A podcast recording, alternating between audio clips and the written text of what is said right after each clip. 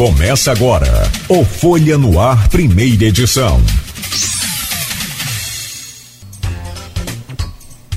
Terça-feira, 5 de outubro de 2021. Está começando pela Folha FM 98,3, emissora do grupo Folha da Manhã. Mais um Folha no Ar, primeira edição. Seja bem-vindo, bem-vindo. Estamos ao vivo aí no Facebook você interagindo conosco. Aliás, este que é um programa altamente interativo, né? E hoje um dos assuntos mais é, é, comentados e, e, cobrados, enfim, dos últimos tempos aqui na, na, na, na, na região, na cidade, que é a cobrança do IPTU sobre os últimos cinco anos de 2016 a 2021. E sobre isso e dentro, claro, vários assuntos, vamos conversar aqui com o Carlos Alexandre de Azevedo Campos, que é advogado, tributarista e ex-assessor do STF. E recentemente, né, atendendo a uma holding familiar, ele conseguiu ganhar uma liminar que suspendia essa cobrança desse IPTU né, é, referente a esses cinco anos é, passados. E o doutor Carlos vem para falar conosco como que ele conseguiu, quais foram os caminhos percorridos, essa jurisprudência é, gerada como é que fica agora e pode ser utilizada por outros clientes, por outros empresários, por outras pessoas físicas também, né? enfim, vamos tentar esclarecer o máximo possível. E no seu bom dia, meu caro Carlos Alexandre, eu já incluo essa pergunta e parabenizo pelo êxito, claro, evidente, em mais essa causa. Bom dia, doutor Carlos Alexandre, é um prazer recebê-lo aqui no, no Folha no Ar, primeira edição. E então, reforçando, eu gostaria que o senhor falasse sobre essa trajetória dessa liminar aí que derrubou o IPTU desse cliente. Bom dia, bom dia, meu amigo Cláudio, bom dia, meu amigo Aloysio, bom dia a todos os ouvintes, a todas as ouvintes. É um prazer mais uma vez estar aqui, né, para tratar de assuntos tão variados e nesse momento aqui, especialmente a questão do IPTU. Eu vou, vou assim, há, muito desencontro de informações, tem ocorrido muito desencontro de informações e ao mesmo tempo é, muito, digamos, muita revolta por parte dos contribuintes de um modo geral em relação a isso. Eu tentar, como é uma questão muito técnica e, e obviamente é, é, o assunto é técnico mesmo, é, desde o ponto de vista da prática da prefeitura, que a prefeitura está fazendo é uma técnica que só pode ser rebatida com outra técnica, né? Então, isso gera algum tipo de desconhecimento. Então, eu vou tentar ser o mais didático possível para poder ajudar, auxiliar a, a, a, conduta, o comportamento de todos. Primeiro, acho que a gente tem que entender o que, que a prefeitura fez. Exatamente o que, que a prefeitura fez. Né? Nós estamos falando de um IPTU devido entre 2016 e 2021 significa dizer, os contribuintes já haviam recebido seus carnês em casa, tendo pago o IPTU. Se não receberam carnês, né, tem um, pegaram no site da prefeitura, né, a guia de recolhimento do IPTU. Então, portanto, do ponto de vista técnico, esses contribuintes já haviam sido notificados do lançamento originário do IPTU.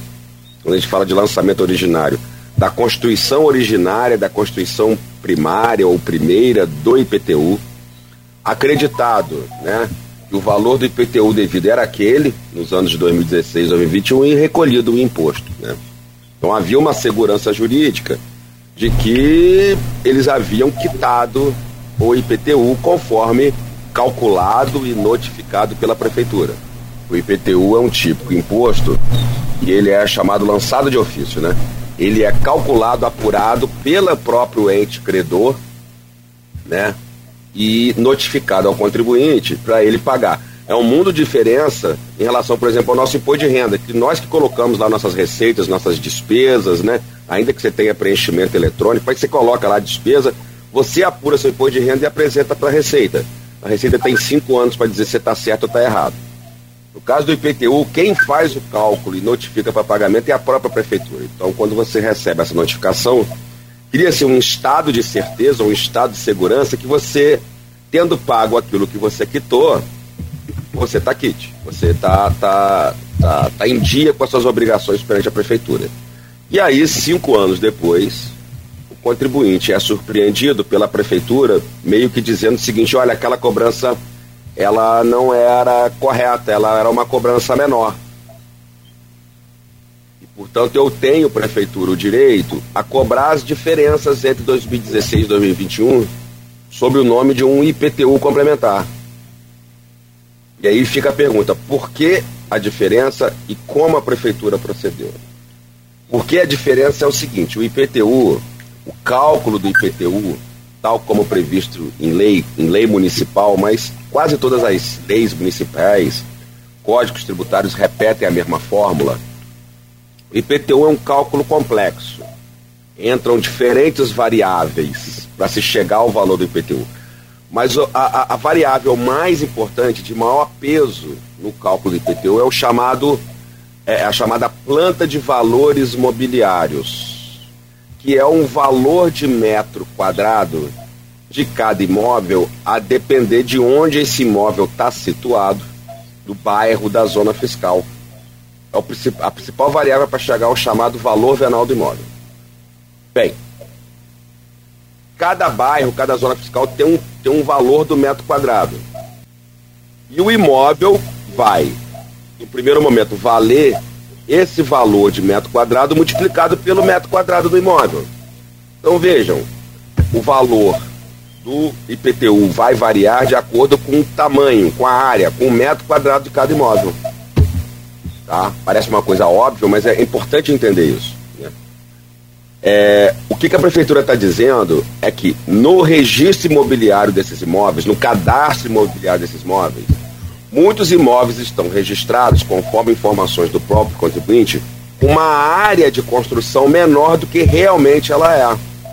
Então, se eu tenho um imóvel com 100 metros quadrados, mas eu registrei lá com 80, isso impacta um IPTU a menor para eu pagar, de acordo com as informações que a prefeitura tem. E, portanto, haveria aí uma diferença relativa aos 20 metros quadrados. Não seria, a prefeitura não estaria criando um imposto novo. Estaria cobrando um complemento, uma diferença do que realmente seria devido. Só que como ela chegou a essa diferença de metragem? Um fiscal foi lá em loco, na obra, mediu, olhou e disse, não, é, você registrou 80, tua área é 100. Não, não foi assim. Foi por meio de uma técnica chamada geoprocessamento ou georreferenciamento, salvo melhor juízo, que consiste em utilizar o satélite, e o satélite diz da área de um imóvel, uma área construída de um imóvel, olhando por cima. Vai lá, identifica, né? E aí lança esse, esse, esses dados né, para dentro de um sistema informatizado da prefeitura e a prefeitura faz uma comparação entre esses dados fornecidos pelo satélite com seu cadastro. Acreditando que isso é uma técnica segura, é um meio seguro a se chegar à exata área de dimensão do imóvel. Lembrando que não é possível se apurar um imposto a partir de métodos inseguros, a partir de métodos que possam levar a erros. Não há essa chance.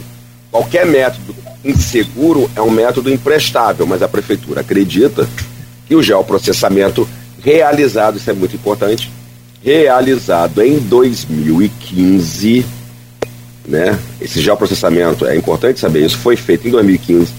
Portanto, a prefeitura, e eu não estou dizendo governo Vladimir, tô falando, é, é, é impessoal, o município, o credor, tá? independentemente de qual prefeito, tinha esses dados, possuía esses dados desde 2015. De modo que poderia já estar cobrando essa diferença, essa suposta diferença, desde 2016, desde os anos correspondentes aos fatos geradores mas resolveu apenas em 2021 usar esses dados já conhecidos desde 2015 para cobrar o retroativo. E aí como que foi feita essa cobrança? Diante, digamos, da dificuldade prática de cobrar individualmente, notificar individualmente cada contribuinte, Afinal de contas, parece que ela identificou ao todo 2.500 imóveis irregulares, é uma história dessa, né? Você pega o edital lá. E como cada imóvel é de 2016 a 2021, são seis autos de infração por imóvel, ou até seis autos de infração por imóvel, 2.500 inscrições imobiliárias vezes seis autos de infração, pela dificuldade prática de seguir a lei e notificar pessoalmente o contribuinte de cada auto de infração desse, que é isso que a lei manda, o que, que ela fez? Ela usou um método excepcional de intimação. Ela foi para o Diário Oficial, intimou por edital. A lei é bem clara, a gente vai voltar a isso, que a intimação por edital ela é residual, subsidiária, excepcional. Você só pode intimar por edital se não obtiver sucesso na intimação pessoal é, ou postal. Mas a prefeitura passou por cima dos métodos é, é, preferenciais por lei para intimar e fez o seguinte: lançou um edital, uma portaria, em que lá constam todos os números de inscrição imobiliária em relação aos imóveis aos quais foram identificadas as diferenças. E aí, o contribuinte, tendo noção de que seu imóvel, a sua correspondente inscrição imobiliária, tá naquele edital, ele, opa, eu sou um dos autuados. E aí ele vai ao site da prefeitura e lá se dá também é, via site por notificado, fazendo download dos autos de infração. E o contribuinte tem acesso aos seus autos de infração. Tem contribuinte que recebeu um auto, tem contribuinte que recebeu dois, tem contribuinte que recebeu até seis autos de infração. Isso depende do, do digamos, do tempo em que ele está com o imóvel ou do tempo do imóvel, né? Por curiosidade, tem o edital, a inscrição imobiliária 000001, né? Que parece que foi o primeiro imóvel existente em Campos, né? Me dá essa, essa impressão. É, e aí o contribuinte de posse desses autos de fração, ele está, né, em definitivo, notificado do IPTU e ele pode fazer quatro coisas diferentes. Aí nós vamos chegar, se você quer perguntar alguma coisa, eu vou chegar já à fase eu... de defesa mesmo. Eu, eu, vou pedir só licença ao senhor, ao Aloysio e também aos nossos ouvintes, e desculpas, naturalmente, porque a imagem travou aí, a sua imagem travou, e só para que a gente faça uma reconexão então e destrave essa imagem. Mas um, o áudio estava bom. O, perfeito, perfeito, o áudio perfeito. Eu entro de novo. Eu peço a gentileza do senhor, enquanto em casa ou você que nos acompanha aí pelo, pelo Face, pelo Instagram e pelo YouTube, continue aí e a gente volta rapidamente com o doutor Carlos Alexandre. Agora sim, com a conexão aí do nosso querido Carlos Alexandre já refeita, voltamos. O, o Carlos Alexandre havia concluído aquela primeira fase do, da explicação do processo, o meu caro Aloísio Abreu Barbosa. E aí, ele ia falar sobre a defesa, mas eu quero te chamar para é, naturalmente participar é, desse, que é um dos assuntos mais importantes hoje, que aliás, eu, eu, eu confesso a você, ô, Luiz, eu não sei, mas tem muita gente perguntando sobre a prorrogação do prazo do refis, que depois a gente vai tentar explicar aqui que só poderá ser feito né, se passar pelo plenário da Câmara Municipal. E o prazo termina agora, sexta-feira, dia 8. Mas, Luiz, eu volto com você. É, os relatores. Alexandre, complementa, por favor, a, a segunda parte da resposta e aproveita e encaixa a questão do refis colocado pelo Cláudio Nogueira, que é uma coisa também extremamente importante. Então, assim, o contribuinte ele pode fazer tipicamente quatro coisas diferentes. Né? Ele pode não fazer nada e esperar Certamente isso vai virar uma cobrança judicial, a prefeitura vai ao judiciário por meio de uma execução fiscal e ele aguarda para se defender lá. Ele pode impugnar administrativamente, né? E, é interessante que o prazo de impugnação, via de regra, é de 30 dias da notificação, que seriam 30 dias após a publicação no Diário Oficial. Mas a prefeitura prorrogou um prazo que é de lei por meio de portaria. Bem, como beneficiou o contribuinte, ninguém vai contestar fato dela ter colocado por portaria um prazo maior.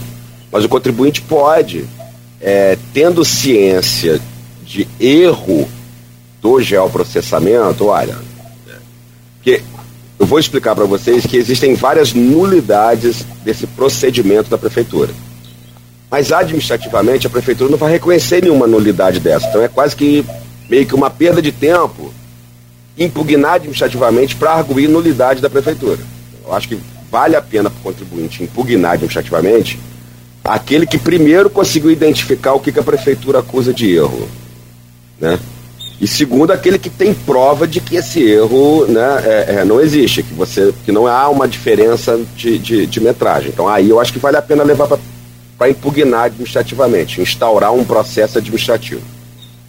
A terceira coisa que um contribuinte pode fazer, eu até aconselho, aquele contribuinte que é, conseguiu identificar a diferença, reconhece o seu erro, não, realmente eu fiz essa ampliação aqui, eu, eu construí mais esse cômodo, eu construí, é, ampliei a minha área e eu tenho dinheiro para pagar com os descontos do Refis. Como os descontos do Refis são muito bons, eu acho que vale a pena para quem tem condições, quem tem caixa para isso e reconhece que está errado, abrir mão de discutir as nulidades, abrir mão de discutir as nulidades e pagar a prefeitura e se livrar desse problema. E a quarta coisa que pode fazer é fazer aquilo que, meu, que a maioria dos meus clientes está fazendo. A, a, mencionou a holding. A holding não é um cliente que me procurou para fazer isso, ela é minha cliente mensal há quase 20 anos né? Faz parte de um grupo. É... Os meus clientes falam o seguinte: olha só, primeiro o procedimento da prefeitura está todo errado? Tá. Então tá bom. Então se é nulo, eu quero contestar judicialmente. Eu quero contestar administrativa ou judicialmente. Para mim, nesse caso, judicialmente. Segundo, eu pergunto para eles: vocês estão errados? Ela, eles, não sabemos. A gente não entendeu o que a prefeitura fez, eles não conseguem explicar.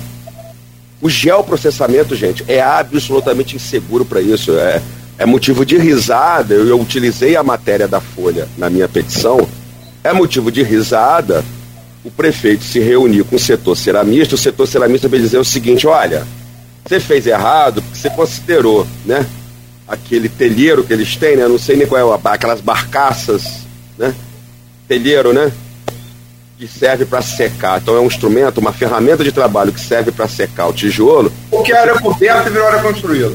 Isso, que a área construída.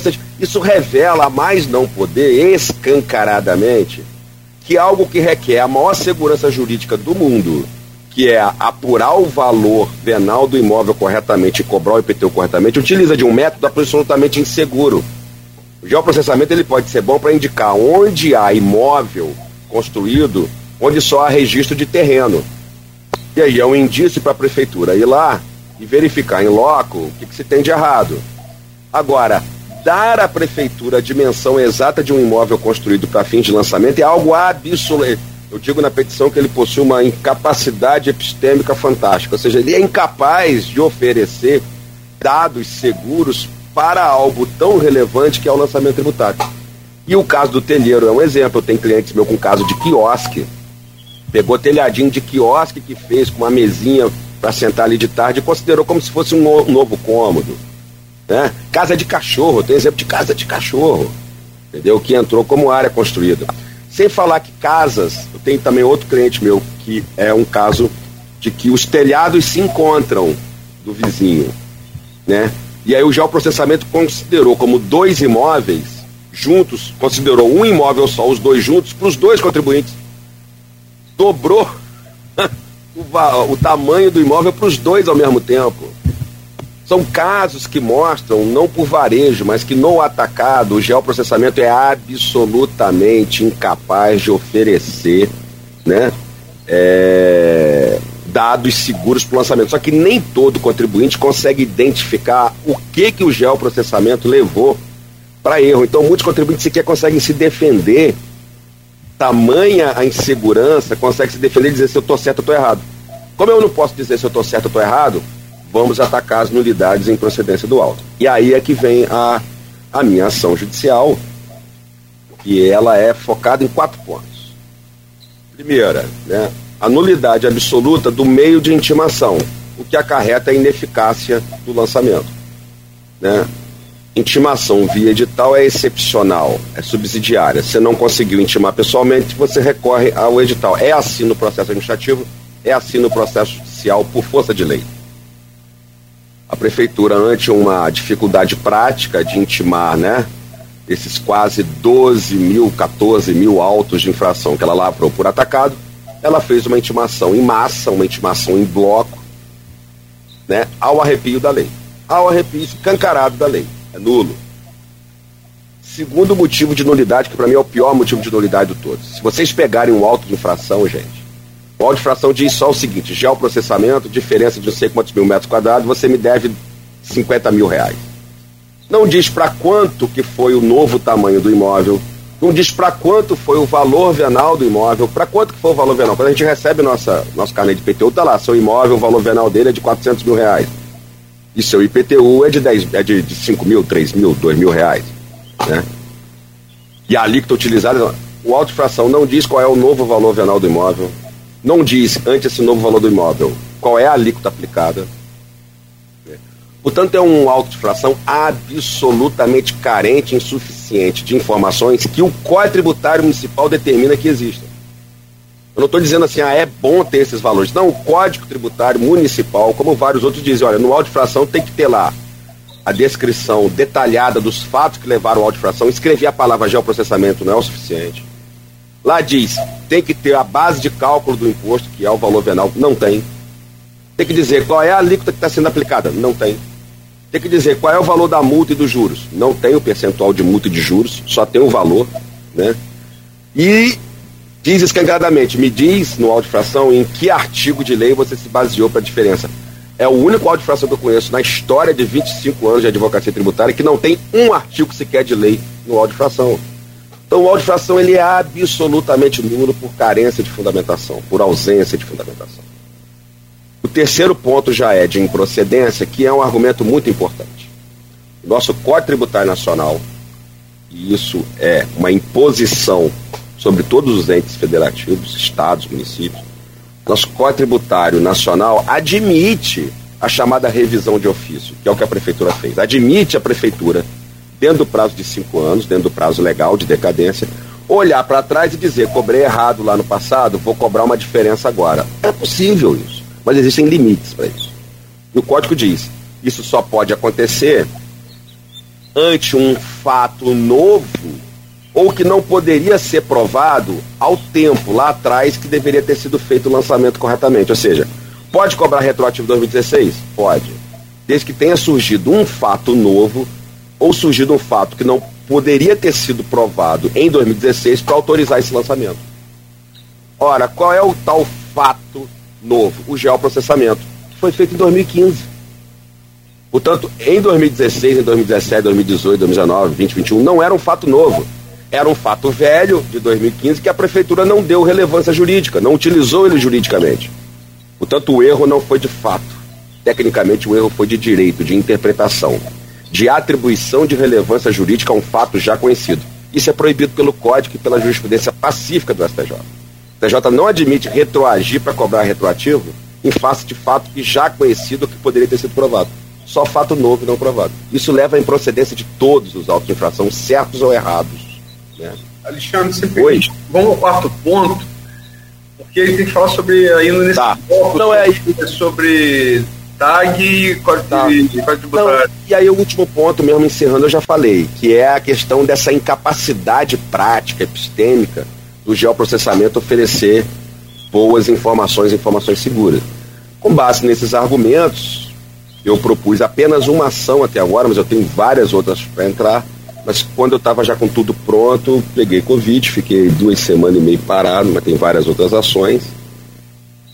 É, via de regra, em tese, elas são julgadas pelo mesmo juiz, porque existe uma vara especializada em campos da dívida ativa municipal, então, o mesmo juiz que deu essa brilhante decisão, que é o doutor Leonardo Cajueiro, em tese é ele que vai dar as demais. Mas pode ser que não, pode ser que ele esteja né, afastado de férias ou acumulando outra vara e venha um juiz tabelar. Existe, existe isso, mas a via de regra é ele que vai decidir. E o juiz, né, depois de um bom diálogo, né, a gente despachou, ele pediu mais esclarecimentos. Depois de um bom diálogo, ele entendeu que eu estava correto em minhas afirmações e concedeu uma liminar que serve apenas para aquela parte. é importante, que serve apenas para aquela parte. Né? Quem quiser. Ah. Vai lá, desculpa. Não, quem quiser contestar tem que procurar o seu advogado, a sua advogada para contestar, porque aquela liminar minha só serve para o meu cliente. Muito se está falando, os vereadores buscaram o Ministério Público para uma ação que beneficiaria toda a sociedade. Assim, é, é tecnicamente. Oi? Semana passada. Tecnicamente, eu lamento dizer que nessa hipótese de auto de infração, de um ato administrativo já individualizado, concreto para cada um, tem jurisprudência mais do que pacífica, de que não cabe a intervenção do Ministério Público, não cabe a ação civil pública. Seria o melhor dos mundos. Eu bateria palma para resolver o problema de todo mundo. Né? Não existe reserva de mercado para advogado. Só que nessa hipótese, né? não se trata de contestar uma lei, de contestar uma portaria específica de norma geral e abstrata. Se trata de é, defender direitos individuais de cada contribuinte. E aí, por lei e por jurisprudência do Supremo, não cabe em matéria tributária a intervenção do Ministério Público. Ou seja, qualquer ação civil pública, por maior que seja a boa vontade do MP, e aí, sim, com todo o respeito ao MP, a quem pensar de forma diversa, mas estou falando do ponto de vista técnico, óbvio que a gente me abre para discussão, mas é, e, e, e, e, lá eles conhecem essa jurisprudência e essa legislação muito melhor do que eu, mas quando se trata de defender direitos individuais, já individualizados, audifração, a jurisprudência é refratária à intervenção do, do, do, Ministério Público. Então pode ser até que obtenha uma liminar num primeiro momento, mas o destino fatal pode ser lá na frente, apesar do direito existir dos contribuintes, de que o auto está errado, a ação ser perdida por falta de legitimidade do Ministério Público, por carência de ação civil pública. Isso é um risco muito grande. Do mesmo jeito que algumas associações querem contestar globalmente. É difícil, porque cada caso é um caso. Oi, Luiz. Não, é, porque senão vai, vai terminar o. Tá, pode, pode falar. falo dos mais assuntos. Eu, é, eu teria. Tem perguntas né, para fazer a você sobre relativo a PTU. Porque. Não sei se você. Você gosta, não conversamos sobre isso, se o Nogueira gosta, ou se o ouvinte gosta, mas eu gosto muito de MMA. Esporte tem se popularizado muito. E nos anos 2000 o MMA nasce nos anos 90 com a família Grace, levando jiu-jitsu Grace, ganhava todo mundo. Era indo no confronto de especialistas e passa a ser depois entre treinar um pouquinho de tudo. E nessa fase, no início dos anos 2000, teve um, um lutador japonês que se tornou muito famoso como caçador de Grace, o Sakuraba. Eu lembro, é, Sakuraba. É, nessa analogia, dá para falar que você é o caçador de PTU aqui de campos e, e, e e outra coisa, é, tem vários, vários iniciativas, não só no PTU, e aí quero entrar nos assuntos restantes do bloco. Código tributário, busca do TAG, é, numa, numa, não só numa, numa, numa, numa iniciativa do governo de querer acertar, tentar sanear as finanças do município, né? É, como talvez num, numa certa voracidade fiscal e, e consequentemente, assodamento. Então, eu queria com essa, essa pergunta falar da, das, das, três coisas. Então, vamos lá. A, a primeira coisa assim. gostei da analogia. Mas, na verdade, você pegar. É, eu, eu sou tributarista desde o primeiro momento. Eu, desde estagiário eu sou tributarista. Então, assim, é normal que eu acabe tendo alguns embates com o poder local. Mas as ações e as iniciativas que eu tenho de IPTU e ISS correspondem a só 15% do volume do escritório. Assim, disparado que eu tenho mais lá é, são tributos federais e ICMS. Então não é nenhum tipo de, de perseguição específica. Mas realmente, assim, eu tive aquele primeiro embate, eu acho que em 2010, né, do IPTU de Rosinha, que eu. Eu tava no Você tava é, nós fizemos falou assim com muita convicção, vai cair pelo constitucional. Eu falei, cara, é. acabou o programa, aposto nisso, Alexandre, Aloysio, aposto que você quiser. É. E, ah, não, e, e foi, e, e ela. E ela no ar na época na Plana TV. É. E ela precisou recolher os carneiros. É. Era muito. Te... O tributário é muito técnico, mas aquilo que eu estava afirmando, e que ganhei até título né, de, de, de, sócio, honorário do CDL, manifestação. Aqui dali o meu aluno de oitavo período diria. Foi um erro crasso. Foi um erro crasso. Roma quase cai com aquilo dali. Né? Voltando a, a Marco Crasso, foi um erro crasso mesmo. Foi um erro, mas foi uma falta de atenção de comunicação à época entre entre controladoria, Câmara dos Vereadores, dizia, olha, vocês têm um tempo para aprovar essa lei. Eles aprovaram fora do prazo e pronto. Então, a Rosinha foi humilde à época, mandou recolher os, os carnês. Mais recentemente, no final do governo Rosinha, eu derrubei por inconstitucionalidade todo o novo código tributário dela. E aí é o gancho para entrar no novo código. Todo o novo código, né? Foi uma iniciativa de garotinho à época. Né? Me lembro bem que os embates todos, ninguém ia discutir com o Rosinho, o setor produtivo ia lá discutir com o garotinho. O garotinho dizia: vocês podem entrar, vocês vão perder. Eu já tenho informação que o, que o segundo disseram que o rapaz lá vai perder. E ganhamos. O órgão especial do Tribunal de Justiça derrubou o código inteiro. Né?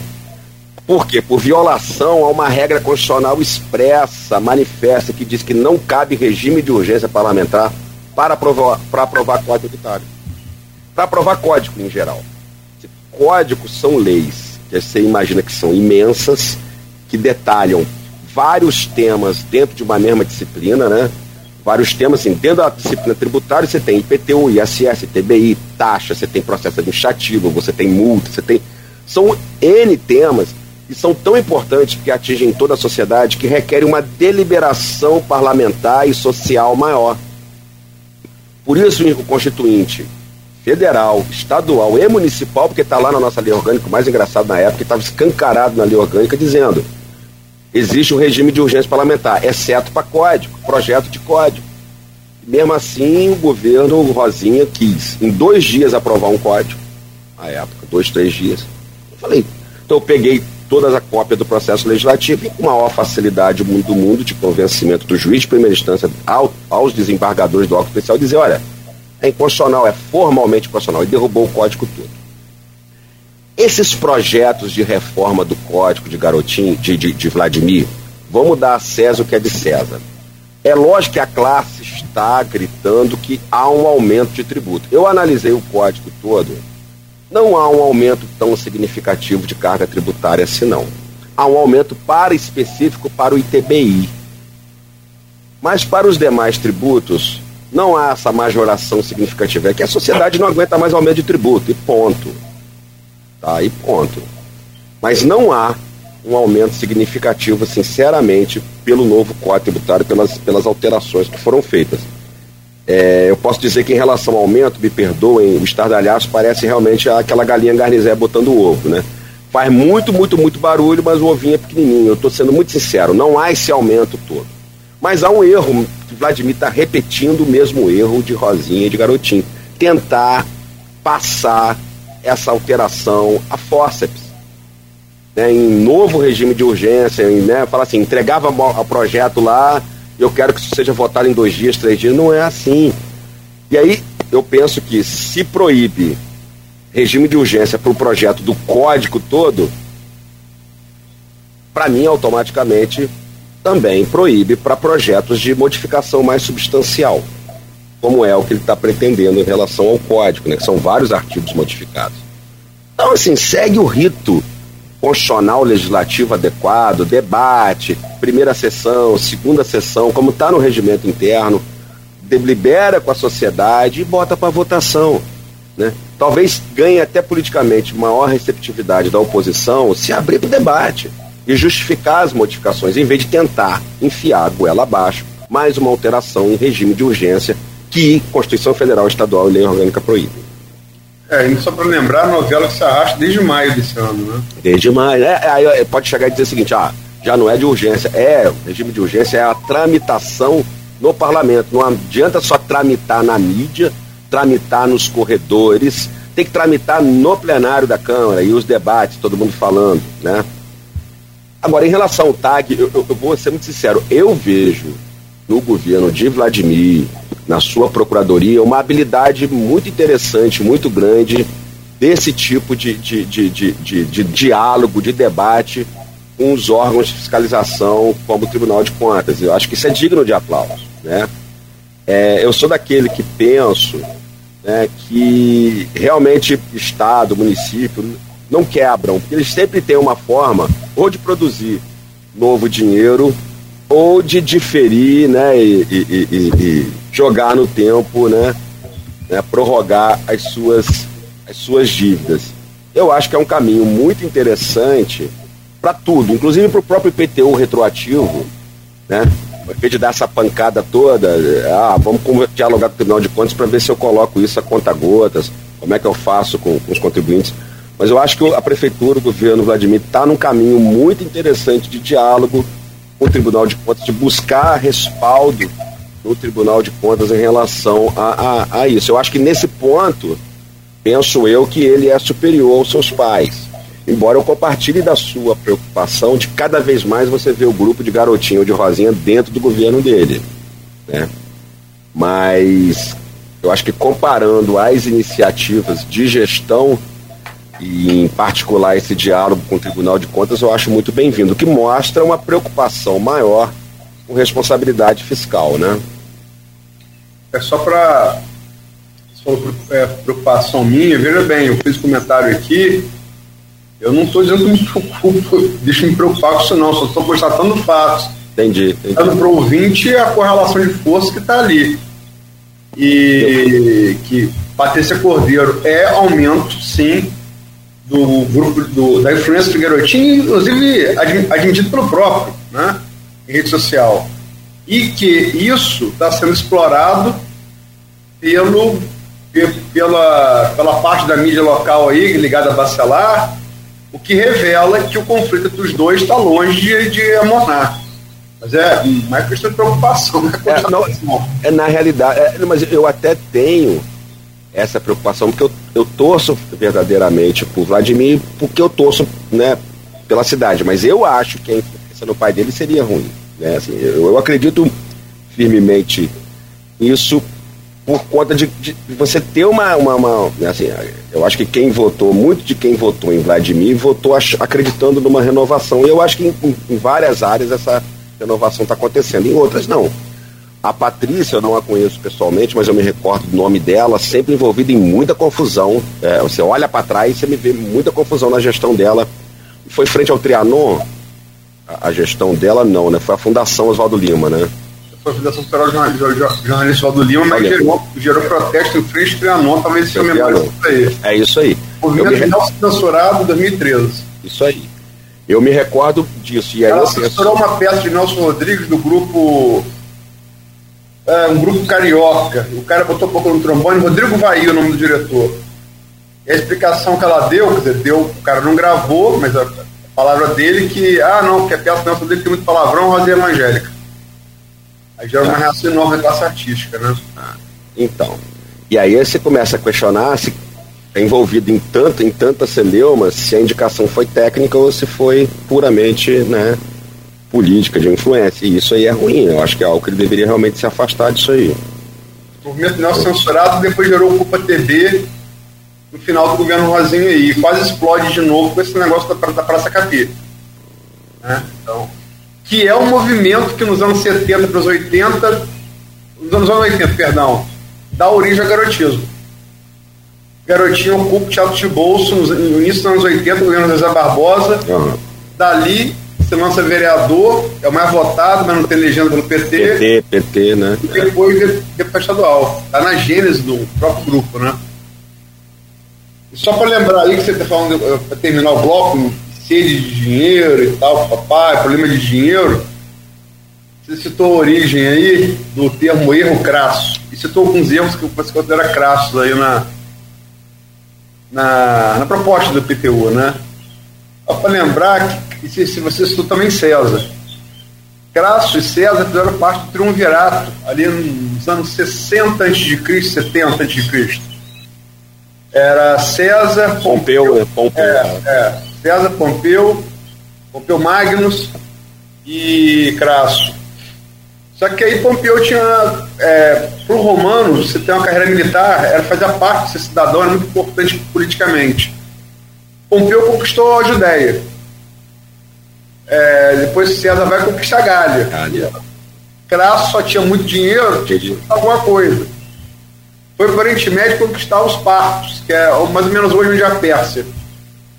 E ele insistiu numa formação, não vou entrar em detalhes, que é coisa de história militar. Né? Eles tinham uma formação equivocada quanto o tipo de guerra que os Partos ofertavam, que eles estavam acostumados. E seu questor é, é um, um cargo né, de militar, é, falou que aquilo estava errado. E ele insistiu e perdeu. Né? Por isso que é erro crasso. Né? E depois desse, desse erro crasso, ele foi capturado. Segundo Plutarco, o biógrafo grego narra, sabe como é que foi o fim dele? Não foi deceptar, é, é, arrancar a cabeça, não foi? Não, esse foi não. Pompeu. Pompeu não, Pompeu foi, foi lá no Egito, arrancar a É, cabeça. dictado. Não, Crasso foi a morte feia, né? Acho que jogou o rei, ouro o rei nele, dos- né? o Ouro. rei do- o rei dos passos falou: Você gosta tanto de ouro? É, ouro, é isso aí. É, Pegou ele vivo, derramou ouro ouro. fervente na goela, na goela dele. Foi exatamente isso. Exatamente. É, que Marco Crasso era o homem mais rico de Roma à época, né? Era, era, o, era o braço financeiro do triunvirato, né?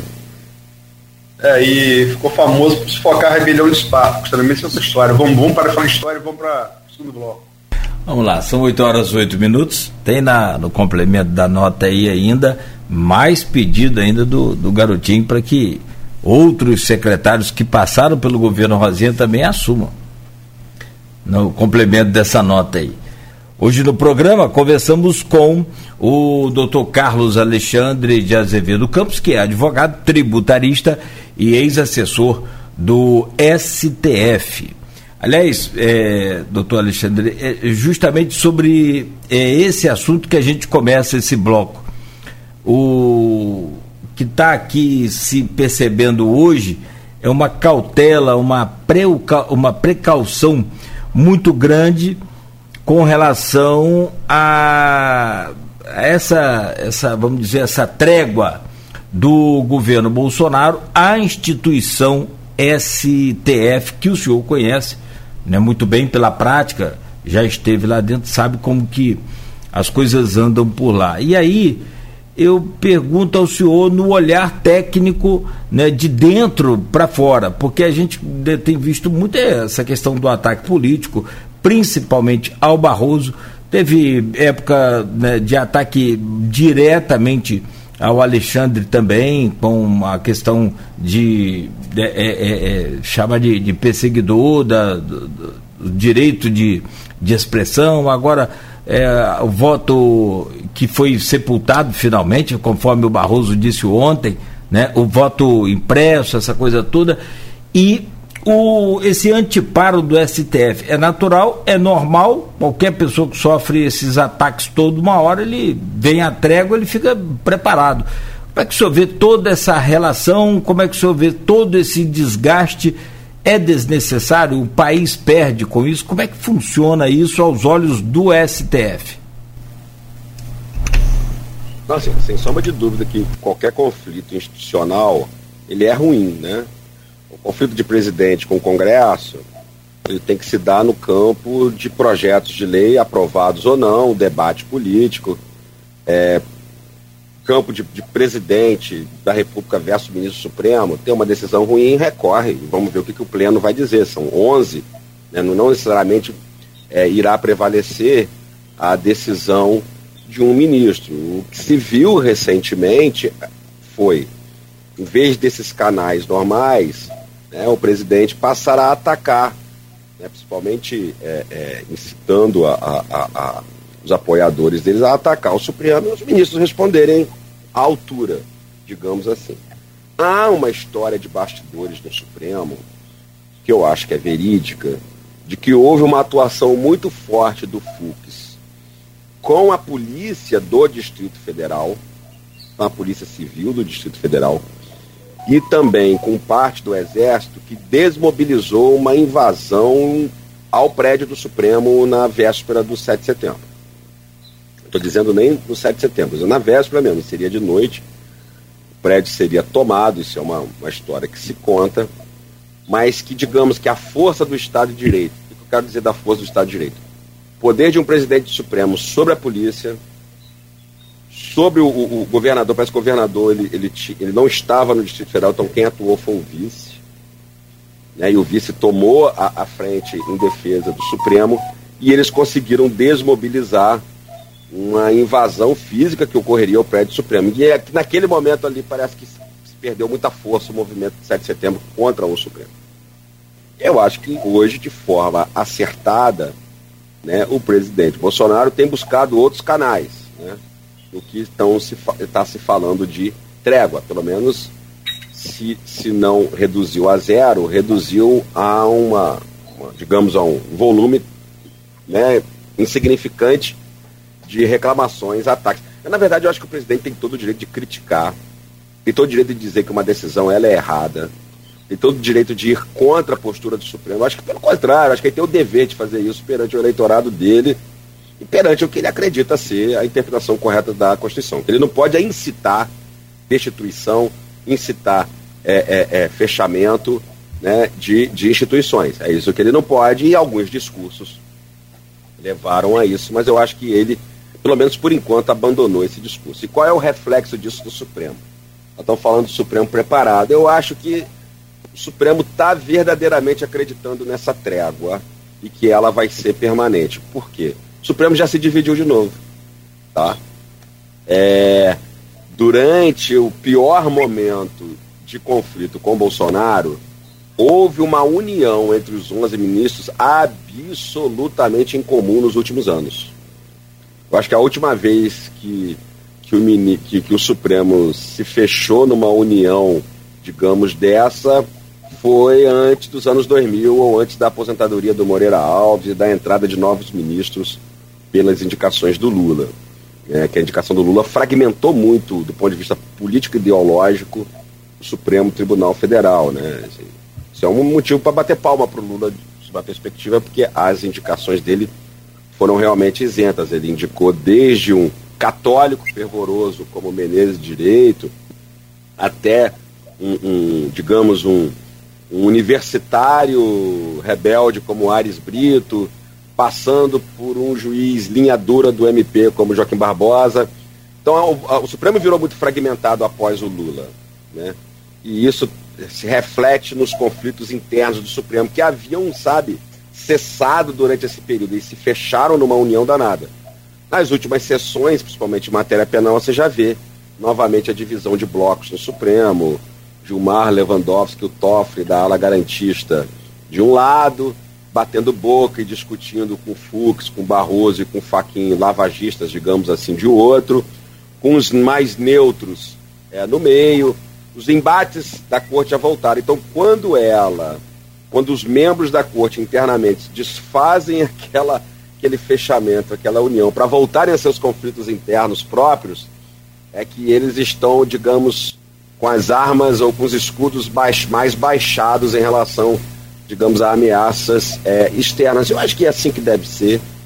Eu acho que o presidente Bolsonaro faz o certo ao buscar vencer as suas disputas no Congresso. É lá que ele tem que vencer as suas disputas. É lá que ele tinha que ter vencido o voto chamado voto impresso, não auditável, que o voto que a gente tem hoje, ele é auditável, tem que ficar muito claro, ele é auditável, ele é plenamente auditável, ele só não é impresso. A pessoa só não sai da cabine com o voto impresso para ser cobrado pelo seu patrão ou pelo seu é, miliciano ou algo parecido. Mas o voto é auditável. Está ali para quem quiser conferir. Assim, mas eu, eu, eu, também não acho que seria inconstitucional o voto impresso. Seria um voto, um passo para trás. Mas eu não acredito em inconstitucionalidade do voto impresso. É uma opção do legislador. E simplesmente o Congresso disse não. É, acho que a, a, coisa deveria ter sido dirigida mais ao Congresso do que ao Supremo. Claro que o Barroso fez propaganda, falou, ah, vocês podem até votar o voto impresso. Mas o que a gente tem aqui é seguro. Acho que isso realmente criou, foi o maior motivo de desgaste. acho que mais ainda do que as apreensões, do que as prisões. Né? Você vê que nem a filha do Roberto Jefferson está levando o Roberto Jefferson a sério.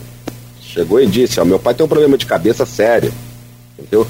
E eu acho que não precisa ser muito é, atento para olhar os vídeos dele e dizer: esse cara está com um problema sério de cabeça realmente. Eu não acho que, que o que aborreceu governo, a presidência, foi muito essa questão de, do outro que está foragido no México. São efeitos colaterais de uma disputa que existe ali, de uma linha de frente ideológica. Eu, eu costumo dizer que o bolsonarismo é mais forte que o Bolsonaro. Né? E existe um bolsonarismo hoje, né? que é até maior que, que, que, o, que o, Bolsonaro. É, e, e existem os grupos extremos desse bolsonarismo, como, como Roberto Jefferson, como né, Agora, acho que o, que o grande impacto foi realmente essa questão do voto impresso, né, como voto auditável, acho que foi a grande derrota, né, e, e que eu acho que isso está superado. Penso eu que está superado. O Barroso virou falou ontem que esse defunto não levanta mais. Eu acho também que não, né? Não há nem tempo eleitoral para isso mais, né? É, e, e, eu acho que, como é o grande motivo de atrito, eu acho que existe uma tendência a um pouco mais de paz entre presidente e Supremo, com o Supremo voltando à sua velha divisão, são os velhos problemas internos de um Supremo muito fragmentado, né, menos homogêneo. É, é, é preciso entender historicamente o Supremo. O Supremo se tornou uma corte homogênea durante a ditadura militar. Né? Quando você tem um partido só indicando o ministro Supremo, você cria uma homogeneidade se esse partido não tiver a fim de criar uma diversidade. É, diferentemente do que aconteceu em muitos países que saíram de um regime autocrático para um regime democrático, né, muitos desses que acabaram com uma ditadura destituíram seus ministros indicados pela ditadura e indicaram novos ministros pelo regime democrático. Isso foi comum de acontecer. No Brasil não foi, não foi feito isso. Como a nossa transição foi lenta, gradual. A nossa transição, gente, ela foi liderada e conduzida pelos donos do poder à época, pelo próprio regime militar. Foi na velocidade que eles quiseram, na forma que eles quiseram. Né? É, então ela foi uma, uma, uma, transição lenta, gradual e pacífica, em alguma medida pacífica, né? comparada a outros movimentos. E aí não houve uma preocupação muito séria em destituir os ministros indicados pela, pelo regime. Então, o Supremo pós redemocratização e pós-Constituição de 88 era um Supremo, do ponto de vista orgânico, composto pelos mesmos ministros do regime militar, que eram que faziam de o Supremo uma corte discreta, que evitava é, interferência na política e era homogênea. Na medida em que Sarney foi indicando ministros, por exemplo, como Sepúlveda Pertence, que batia de frente com o Moreira Alves, Sepúlveda pertence, foi, foi, foi perseguido pela ditadura, né?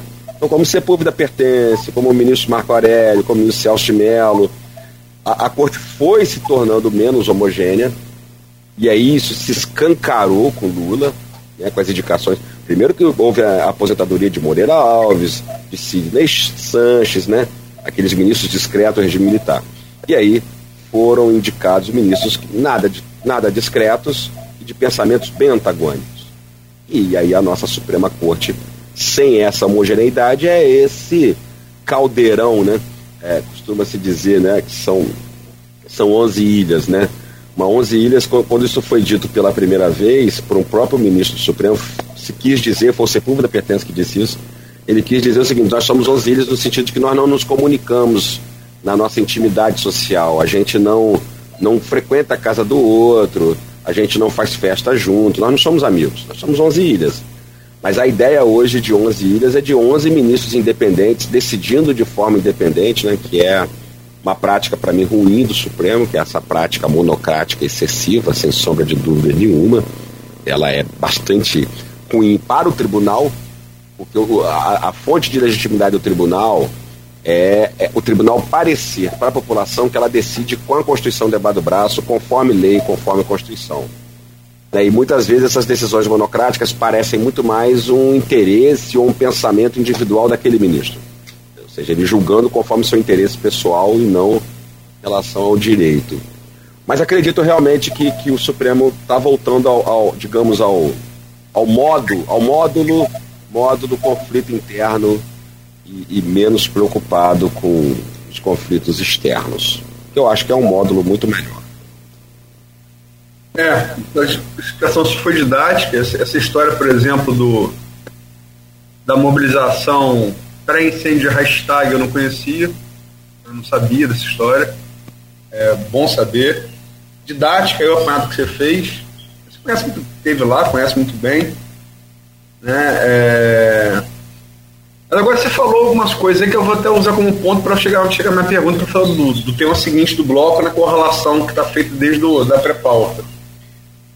É, você falou que o Lula diversificou e tal, embora você mesmo tenha dito, o processo de, processo de diversificação se deu mesmo porque Outros presidentes de cara, Sarney, depois é, Collor, Marco Aurélio, quem você assessorou, é, até primo do, do, do Collor, depois é, Fernando Henrique, depois, depois Lula. Você falou que Lula foi muito diverso. É, Lula foi muito diverso, mas botou também o seu, o seu ex-advogado, né, Dias Toffoli, né, para garantir lá. E Toffoli, enfim, você classificou Toffoli, Gilmar e Lewandowski como garantistas, é um adjetivo generoso é, generoso. É, embora seja correto em termos de linha de atuação jurídica, né? É, mas, mas, também não chamaria os opositores lavajatistas. Eu acho que aí é, mais uma tendência, querem implantar uma tendência é, anglo-saxã no nosso direito, né? Mais, mais, não diria punitivista, mas mais célere, pelo menos, né? Menos burocrática. Agora, usando aí esse paralelo do Lula e tal, quer dizer, Bolsonaro teve, você deu aí, né, como é que ele foi, teve que ser contido, tanto pela lei, institucionalmente, até o presidente Supremo vem cá, Polícia Civil vem cá, vamos, vamos, vamos desmobilizar, né? Vamos, enfim. E, e, e você tem esse, isso muito criticado no Brasil e no mundo. E aí você vai nas passeatas é, contra isso, que se critica, no, no sábado agora, e você é, não tem contenção nenhuma, pelo contrário. As cenas que nós assistimos, é, é, volto a repetir que a Ciro, vai a qualquer um, é parte da democracia. Né? A melhor maneira de responder isso é, é o Zico quando foi pelo Fluminense. Entregou no Fluminense, calou a boca do Fluminense. Né?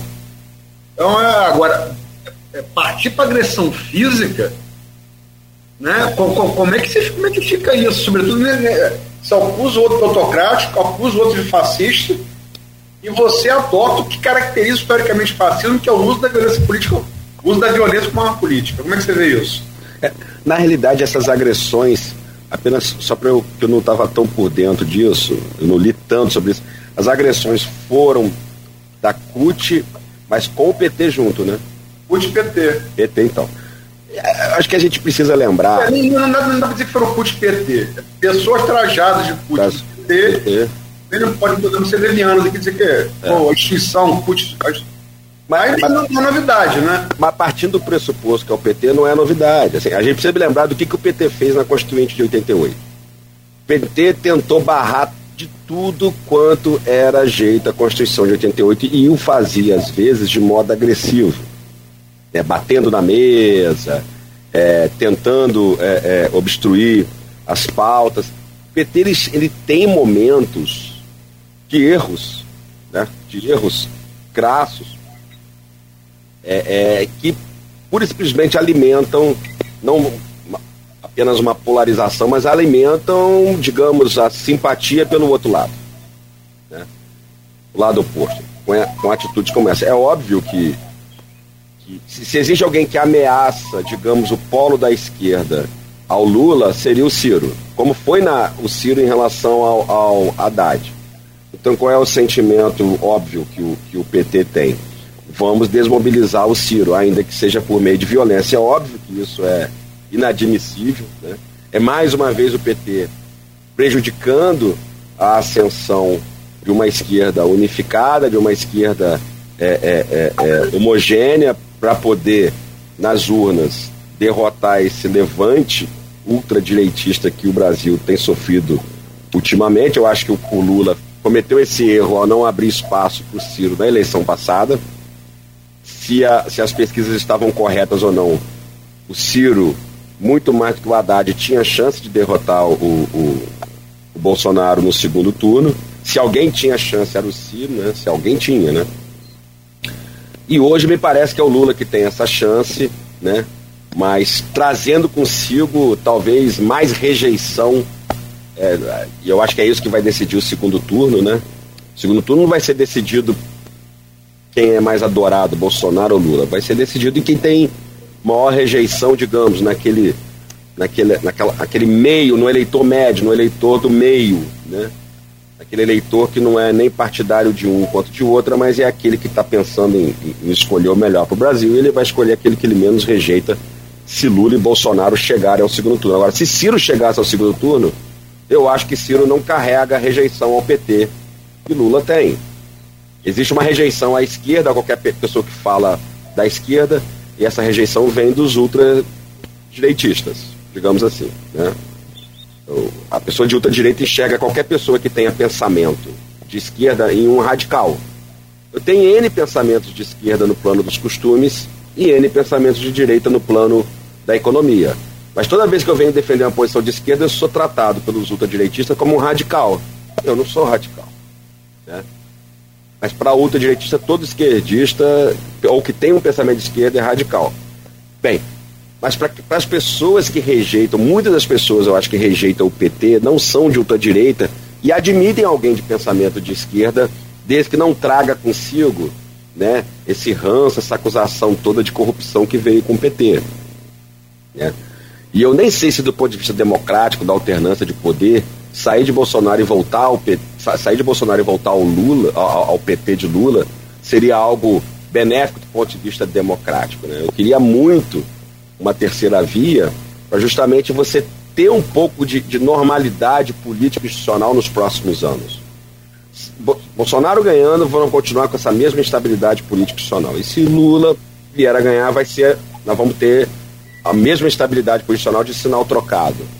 Então é por isso que eu acho que muita gente que não é nem de um extremo nem de outro quer essa mudança é, para poder alcançar essa estabilidade política institucional que tem a ver com a, essa não rejeição é, é, maior que eu acho que o Lula tem em relação ao Ciro. Então, se, se pensasse em projeto Brasil e o projeto Brasil fosse um, um Brasil sem Bolsonaro, que é o que eu também acho que deveria ser, mas também não é um Brasil com Lula, na minha opinião. Não é um Brasil com Lula. E, e tem motivos é, é, é, em relação ao Lula propriamente dito para isso, tem motivo em relação ao PT, mas acima de tudo, o meu motivo é um projeto Brasil com maior, com um horizonte melhor de estabilidade política institucional, que aí automaticamente vai melhorar a economia, vai melhorar o campo social, vai melhorar a imagem do país no exterior, vai melhorar, obviamente, próprio, as próprias instituições Congresso e Supremo vão melhorar, obviamente, né? Que vão atuar mais preocupados com Estado de Direito e menos com posições puramente estratégicas, que é obviamente eles têm que adotar se estão sendo ameaçados, se estão, se estão em risco. Então, assim, é, eu acho que esse episódio mostra só mostra o quanto que essa. E nós, nós falamos do Rio de Janeiro, né, na pauta, interessante que o Rio está retratando muito bem isso, né? Dizer, tem tudo para termos um segundo turno entre Freixo, que embora não seja do PT, mas é um típico de esquerda, que tem uma rejeição muito grande em relação aos ultradireitistas, porque ele é, uma, ele é uma esquerda clássico, é esquerda em tudo. Na época eu era ele, ele concorrendo a prefeito com Crivella, 80% da minha turma da UERJ não só eram partidários do Freixo, eu acho que trabalhavam com o Freixo, né? Tinha um adesivo do Freixo, eu tinha aluna orientando a mim que trabalhava no gabinete do Freixo, e o Freixo era um ídolo para eles. E eu dizia para eles, olha, se eu fosse carioca e votasse no Rio de Janeiro, vocês conhecem as minhas posições, entre o Freixo e o Crivella eu votaria no Freixo, né? Porque se tem algo que eu abomino é essa mistura tóxica entre religião e, e política. Porém, contudo, todavia, o Freixo não vai ganhar. Enquanto ele não abandonar esse discurso ultra-estatista, ultra-estatizante, né, que quer o Estado em todos os lugares na economia, tá? ele não vai ganhar. E falei para eles, o carioca né? Vocês vivem numa bolha na UERJ. Eu, e eu fui patrono da turma deles, tá? Gente, eles, eles, levavam a sério o que eu falava, sabiam que eu falava com honestidade intelectual e não por razões político-partidárias. O carioca é muito mais conservador do que vocês imaginam. E eu vou dizer para vocês, o carioca ainda vai ajudar a eleger Bolsonaro a presidente. Isso dois anos e pouco antes da eleição a presidente. Tá doido, professor, que nada. Vocês esperem. Vocês estão subestimando o movimento conservador que existe no Rio e no Brasil. Aqui em Campos nem se fala. Campos ela é majoritariamente conservadora. Então, do mesmo jeito que eu acredito que para o Cláudio Castro, Freixo é um bom candidato, é um bom opositor, eu não vejo chance, posso me enganar, mas eu não vejo chance nesse levante conservador da cidade do Rio. E eu acho que nessa tendência conservadora no resto do estado, que um candidato como o Freixo venha a vencer. Eu até eu prefiro o Freixo do que o Cláudio Castro, mas não vejo como ele possa vencer. E, e para a eleição presidencial, eu acho que. Não, calma, esse, esse é próximo bloco. Oi? Eleição presidencial, próximo bloco, segura aí. Então, tá. Mas eu. É, só falar, só, só para terminar, se me permite, Nogueira, Alexandre. É, para mim foi muito emblemático, eu pretendo até escrever sobre isso no, no, no sábado. É, a gente veio fazendo uma série de entrevistas aqui, se, se Alexandre acompanha, o ouvinte telespectador, telespectador por óbvio, né? Fez, fez é, Freixo, fez Molon, fez Marina, fez Ciro. Aí, ah, esse, esse, esse conservadorismo ao qual a gente não se refere, não, a rádio está muito esquerda. E aí, chamado de comunista do cacete na, na, na, na, nas redes sociais. E fizeram essa, essa, essa, essa cesta com o Amoedo. Rapaz. Aí, pronto. Fui chamado de liberal, assim, liberal é, é, é, é o que dá pra falar aqui na rádio, né? Uhum. Até me mandar para aquele lugar, me mandaram. Né? Ter então, opiniões próprias hoje está difícil. Tá não, eu falei jornalismo. Não, é, é, eu falei opinião, não. Eu estou entrevistando pessoas, como estou aqui com você agora. E você dá voz à, alteridade da sociedade, é, você, você chama ao mesmo tempo de, de comunista e de, e de, e de, e de, e de conservador. Você é liberal, eu vi o que disse. Você é liberal igual o seu amigo Amoedo e liberal bom é liberal morto. Repetiu é.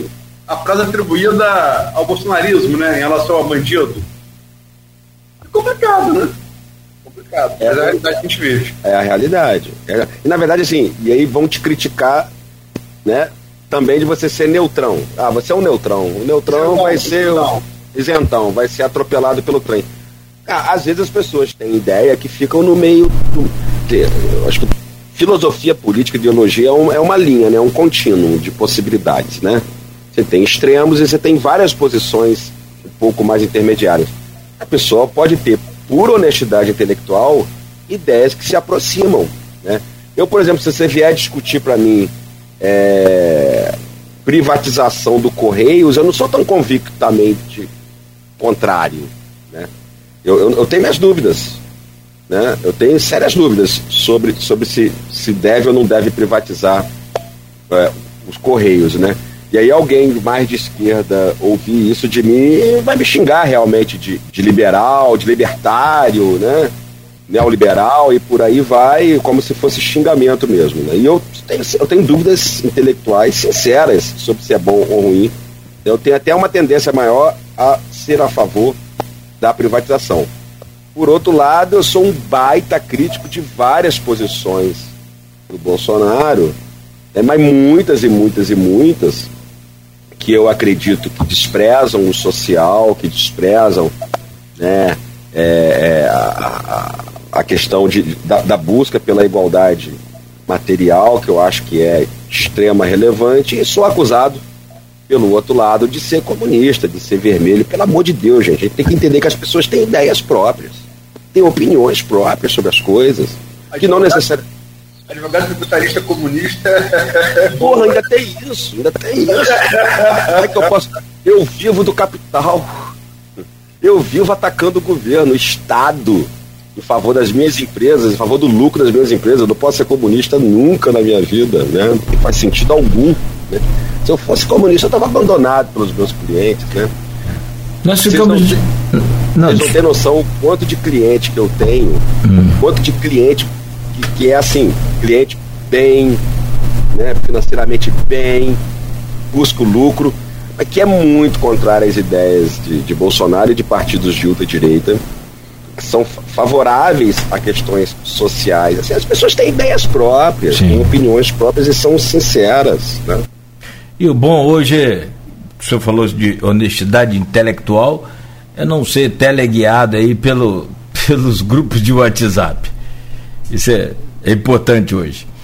Bom, deixa eu pedir licença rapidamente aqui a vocês, a quem está nos acompanhando também, interagindo aqui, tem algumas perguntas aí, até no streaming também, alguns posicionamentos aqui. Olha, hoje no programa, conversando com o Carlos Alexandre de Azevedo Campos, ele é advogado, é, tributarista e ex-assessor do STF. Chama Aloysio para voltar abrindo esse bloco, por favor, Aloysio Abreu Barbosa com você. Alexandre, é, você começou a querer roçar lá no bloco anterior. Para finalizar, que tem compromisso agora 9 horas, é, perspectivas suas para eleições. Tem, tem eleições aí, né? No Brasil não são gerais, elas são casadas, municipais, e depois estaduais, dois anos, e depois estaduais e, e nacionais. Nós temos vários pré-candidatos locais, a Alerj, a Câmara, alguns já têm mandato, né? É natural que, que queiram se reconduzir. E você já citou aí uma disputa para o governo do Estado, citou Castro, citou Freixo, lembrar que também entrevistamos aqui, é, entrevistamos o Freixo, o Castro para o jornal, entrevistamos aqui nesse programa o Rodrigo Neves, ex-prefeito de Niterói, que é tipo aí a, a terceira via do Rio, e aqui a gente tocou mais no bloco anterior, que é a nacional. Como é que você está vendo esse quadro? Não, assim, como eu vejo, eu acho que a terceira via no nacional, só se o Lula abrisse espaço né, para alguém da esquerda, o Ciro. Eu, eu, eu acho assim que, que, que uma terceira via mais ligada à direita não é viável. Não tem voto para vencer, porque precisaria de alguns votos do, do, do Bolsonaro para isso, na, na, minha, na minha leitura. Eu não vejo com chance de chegar a um segundo turno. Uma terceira via da esquerda só se Lula abrisse espaço. Quando eu falo terceira via da direita, eu falo, eu estou incluindo os, os de centro-direita. É, eu acho que o Lula precisaria abrir espaço. Tá aí, Dória, né? Dória do Moro. É, Dória do Moro. Né? Mandetta. É. Isso aí eu me, me referindo ao, ao, direito. E da esquerda, eu acho que, acima de tudo, o Ciro, né? Acho que o Ciro, para poder chegar a segundo turno, o Lula precisaria abrir espaço. É, se a gente não consegue, gente, eu não sei se a gente pode acreditar 100% nas pesquisas, né? É aquela velha história, né, que a ciência política nos ensina. Para você ter respostas erradas, basta fazer as perguntas erradas. Né? É, mas não sei se dá para confiar tanto nessa, nessa vitória do Lula em segundo turno, como está como tá aparecendo. Mas eu tenho a impressão, e é uma impressão pessoal minha, e eu mantenho a mesma impressão que eu tinha do, do da eleição passada, que o Ciro no segundo turno seria um, um oponente mais forte que o Lula em relação ao Bolsonaro, ou seja, o, o Ciro mais forte que o Lula por essa questão da taxa de rejeição. A gente chegou no momento de polarização que eu acho que o Lula e o Bolsonaro têm as suas cotas, que elas não vão, é, as cotas de segurança, que elas não vão diminuir.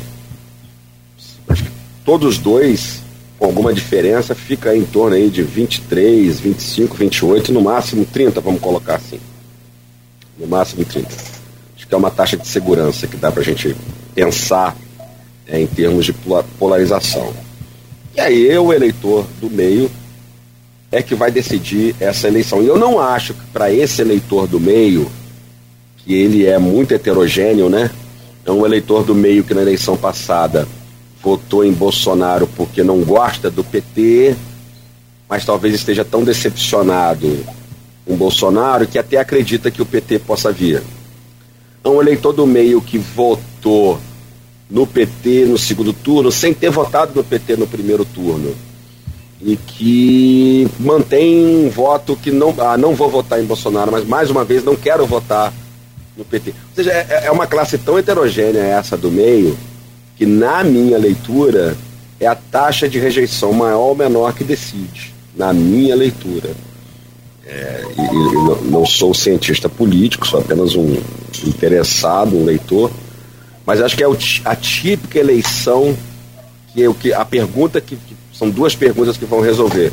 Você é capaz de tolerar a volta ao, ao, do Lula para tirar o, o, Bolsonaro? Ou é, para evitar o Lula, você votaria mesmo não tendo em Bolsonaro mesmo não tendo gostado do governo dele? Acho que são as duas perguntas que vão definir se os dois forem ao segundo turno. Eu acho que essas perguntas não não estariam presentes dessa forma se fosse aberto espaço para o Ciro. Né? Eu acho que o, o Ciro não tem essa rejeição que o Lula tem para ser o candidato de segundo turno contra o Bolsonaro. Né? Mas me parece que o Lula não vai abrir mão disso, não abriu mão anteriormente para o Haddad, muito menos para ele, depois de ter passado um ano e meio, dois anos, sei lá, preso e ter conquistado a sua liberdade, acima de tudo, ter conquistado a sua elegibilidade, né? Ele é elegível hoje, ele não vai abrir mão é, é, disso. Não é para mim, para mim não era, não é, não é a melhor opção mesmo. Não seria a melhor opção em termos de disputa com é, Bolsonaro. É, é precisa ser nenhum cientista político para constatar que primeiro turno é intenção de voto, segundo é rejeição, né? Rejeição. É. Então, a ciência praticamente exata, né? É, quer dizer, o primeiro turno é conta, é conta de, de adição simples. O segundo é teto, né? O segundo é teto. Até onde eu posso crescer. Agora, vamos lá, são 8h55, para te liberar aí. E as pré-candidaturas da região, é, a deputada federal estadual, como é que está vendo? A gente perdeu uma marcada, uma marcada significativa, perdeu dois deputados por conta da Covid, né? E aqui fazemos a lembrança é, enlutada é, as mortes de Juliana de, e João Peixoto. É, mas como, como, é que você está vendo né, Campos e, e, região? Tem Bruno da Uari, que é de São da Barra, né? Tem Cristiano Auro, que é de Macaé, é, Felício Latessa, que é de Macaé. É, Clarice, que mora está no Rio de Campos. Como, como é que você está vendo Garotinho pode tentar, se tiver elegibilidade, se candidatar também, voltar, ter, mandato. Como é que está vendo? É, eu não estou totalmente inteirado dessas candidaturas de eleição não majoritária, mas eu acho que existe um aspecto interessante nisso aí, né? Que é, eu acho que é assim, a gente ter firme, ter firme que hoje a gente tem uma polarização não ideológica, mas político-partidária muito presente em Campos, que é Garotinho, Grupo Garotinho versus Grupo Bacelar. Né? Eu acho que a ascensão do Rodrigo Bacelar, né, lá na, na, na, na, Assembleia Legislativa levou a isso, né? Há quem cogite ele como, como vice né, do, do, do, do Cláudio Castro. E historicamente, realmente, o, o, o ex-vereador Marco Bacelar sempre foi, a, até por uma questão de estilo pessoal, quem nos últimos anos fez a verdadeira oposição à garotinha aqui em Campos, né? Oposição é, retórica e física quase, né? Acho que é uma oposição física acima de tudo, né? E eu acho que Campos está bem, Campos e nossa região, ela está bem dividida entre esses dois polos nesse momento. Vejo uma, uma ligeira vantagem ao grupo Bacelar nesse momento, seja pela proximidade com o governo do estado, né? E seja assim porque é, é, é, é, embora Vladimir esteja aqui na, na, na né, como prefeito, me parece que o grupo aliado a Bacelar é um grupo com, com, com pessoas que têm maiores chances para alcançar essas eleições não partidárias, me parece isso. Ou seja, as pessoas que estão em volta dele talvez tenham maior talvez por conta da ascensão dele e, e algo, é, parece, pelo menos falou em relação ao estado do Rio de Janeiro, né? Em relação ao governo federal, em relação ao deputado federal, aí eu acho que a coisa é um pouco diferente, mas também muito mais difusa, mais difícil de, de, de identificar. Então, assim, falar de nomes exatamente eu não estou muito bem é, é, aparelhado para isso, mas acho que dá para falar desse fenômeno que eu acho que se firmou, que é interessante, não só por aquela celeuma recente é, em rede social que, a, que aconteceu, mas acima de tudo que eu acho que historicamente isso se firmou. Né? Eu acho que isso vai ditar, vai pautar bastante essas eleições que nós vamos ter aí. Sei se, se, se, se me fiz entender. Não, acho perfeito sua análise do, dos dois grupos de, aqui em Campos, na região de Bacelar do Garotinho, que você rememorou bem, não é de hoje, né? Ela vem desde o governo Mocaibe, esse enfrentamento, desde a primeira década aí do, do, século, né? Da década passada, e se reproduz nos filhos, e lembrar que o Rodrigo não só saiu na LERJ, como você bem disse, mas ele é hoje secretário de governo, Vitório Castro, e Segovia, em qualquer governo do mundo, é uma das partes mais importantes, de maior poder, né? É, e lembrar também que você tem outros grupos. Você tem o grupo de Caio Viana, falando Rodrigo Neves aqui, Caio Viana, foi, é, ficou eleição muito dura com o Vladimir, né? Ficou em segundo lugar, quase, foi ali no Photoshop, né? Foi quase, uma virada, tirada de no segundo turno, no primeiro segundo turno, uma tirada de diferença enorme, né? Há quem diga que se tivesse mais uma, duas semanas, o resultado seria outro. E Caio foi muito bem votado também para deputado federal, cargo, cargo ao qual ele é pré-candidato de novo. Não se elegeu, mas foi muito bem votado. E o grupo de Rafael também, que se cogita que pode, embora tenha sido muito mal avaliado do governo pela votação que teve, é, se cogita tanto ele quanto o Marcão virem de novo é, candidatos. Marcão foi muito bem votado também para o federal, muito bem votado. É, não se elegeu por questão de legenda mesmo, e o atropelo do mas também esses dois grupos aí, né? Grupo de Caio e o grupo de Rafael. Eu só não sei se são, assim, se a gente pode chamar de grupos, né, na dimensão de, de, de quantitativa né, ou se são, ou gira mais em torno de um ou dois, né? É, só, só tem essa dúvida, mas é uma dúvida realmente, né? De, de, talvez que, que, que, seja mais de falta de conhecimento. Me parece. Não, não, é. não, está certo. Não, isso, é, isso é qual a diferença? Bacelar e Garotinho são governos, os outros dois não são. Exato, exato. Exato, é isso aí. E, e, e, eu acho que é isso que vai pautar realmente nas não majoritárias, né? Natural isso. São nove horas. É, eu vou liberar Alexandre, que ele é, tem compromisso agora, e dizer que é, Carlos Alexandre teve aqui algumas vezes. É, essa. É, qual, é, que Acho que é a quinta. Quinta. É, Alex, Carlos Alexandre, nessas cinco vezes, nunca foi chamada, contando com a de hoje, é, por disputa de cargo, cargo classista no AB. Né? É, e aqui não tocamos nesse assunto, mas tá, o processo está aberto, eletivo da OAB, eleição 18, 16, perdão, 16 de novembro, e certamente, é, e lembrar que é, o presidente da OAB, que é Alexandre candidato com, de Felipe, é, é, numa chapa de oposição ao atual presidente Cristiano, que é o atual presidente, tem como vice Isabela Fernandes. Já esteve aqui também é, várias vezes dando, dando eu, eu e Cristiano juntos. É verdade, verdade, já dei lembrado. Obrigado aí. Não há nada pessoal. É. E vamos certamente ouvi-los aqui, como a gente faz no IF, né, faz na UENF.